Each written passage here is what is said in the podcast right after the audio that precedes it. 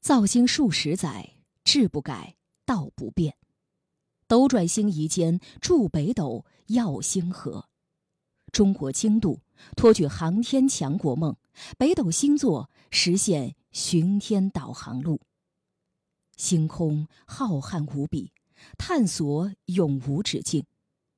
用行动践行科技是国家强盛之基，用成就证明创新是民族进步之魂。用梦想拉近离星空最近的距离，他就是书写新时代北斗精神的卓越总师谢军。早在1982年，谢军大学毕业后就投身航天工业，他参与了东方红二号通信卫星、风云二号气象卫星、海洋二号卫星等国家重大航天工程。并用了三年多的时间，让北斗卫星用上了自主研制的精准的原子钟。二零零四年，谢军担任北斗二号导航卫星总设计师。在北斗三号卫星研制的过程中，谢军团队创造性的实现了卫星批量化生产，仅用一年零十四天的时间，将十九颗导航卫星送入了太空，创造了航天发射史的新纪录。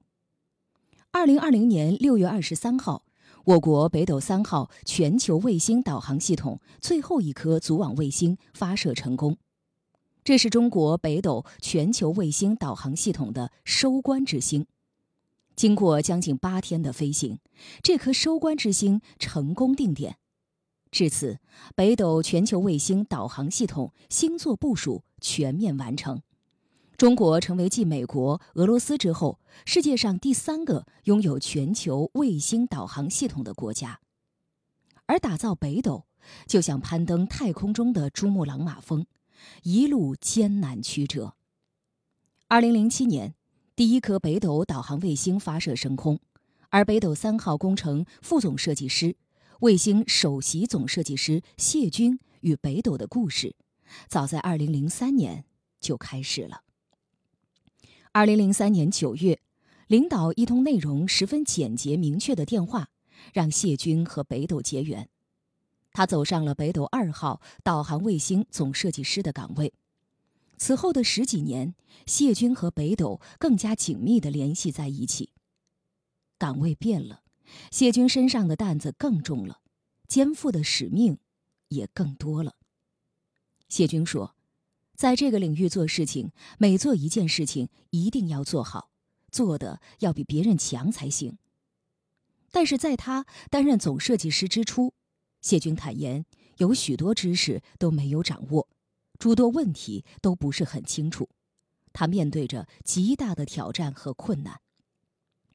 谢军的压力很大，特别是在别人提出要求、国家给出任务，却不知道该怎么做。和遇到难题不知道该怎么解决时，但谢军说：“实在不行就熬，熬那么几天，总能想出来办法。”谢军口中的“熬几天”，有时是持续一个月，每天近十六个小时的工作；有时是三年多坚持不懈的攻关改进。二零零六年，由于进口原子钟无法按时到货。刚刚起步不久的北斗二号差点夭折，谢军带领国内数家科研院所同时行动，在短短一年多的时间里实现技术突破，并成功生产出中国自己的星载原子钟。整个过程中，谢军长期连续工作，经常几天几夜不眠不休，三次晕倒在卫星发射现场。每一次醒来后，他都立即赶回岗位。他研制出的第一台原子钟在工作时常出现信号突跳、精度较差。为了解决精度问题，谢军要求科研人员每天、每周对卫星上选用的特定原子钟设备进行定期监测，然后根据数据进行改进。这一改，就改了三年多，终于。谢军和他的团队让北斗卫星用上了自主研制的精准原子钟。目前，北斗卫星原子钟的质量和指标不断提升，授时精度相当于三百万年，只有一秒误差。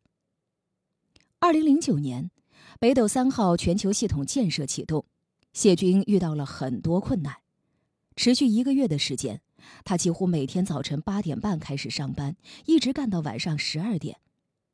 面对着一天将近十六个小时的高强度工作，谢军却说：“一旦投入到这个工作中去，好像睡意，包括困境、累劲，就都没有了。”十多年的时间，谢军带领团队与全国四百多家科研院所、三十多万名科研人员一起披荆斩棘，一路向前，北斗终于爆发出磅礴的力量。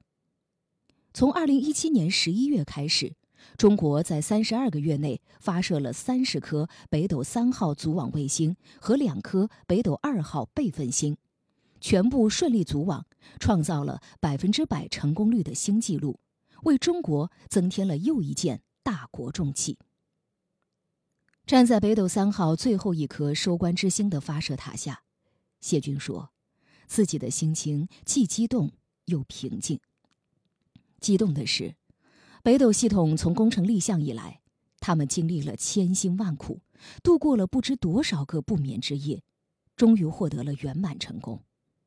而平静的是，作为一个航天人。”他深知航天事业是一个高风险事业，之前的成功并不代表后面就没有风险，他必须保持清醒的头脑。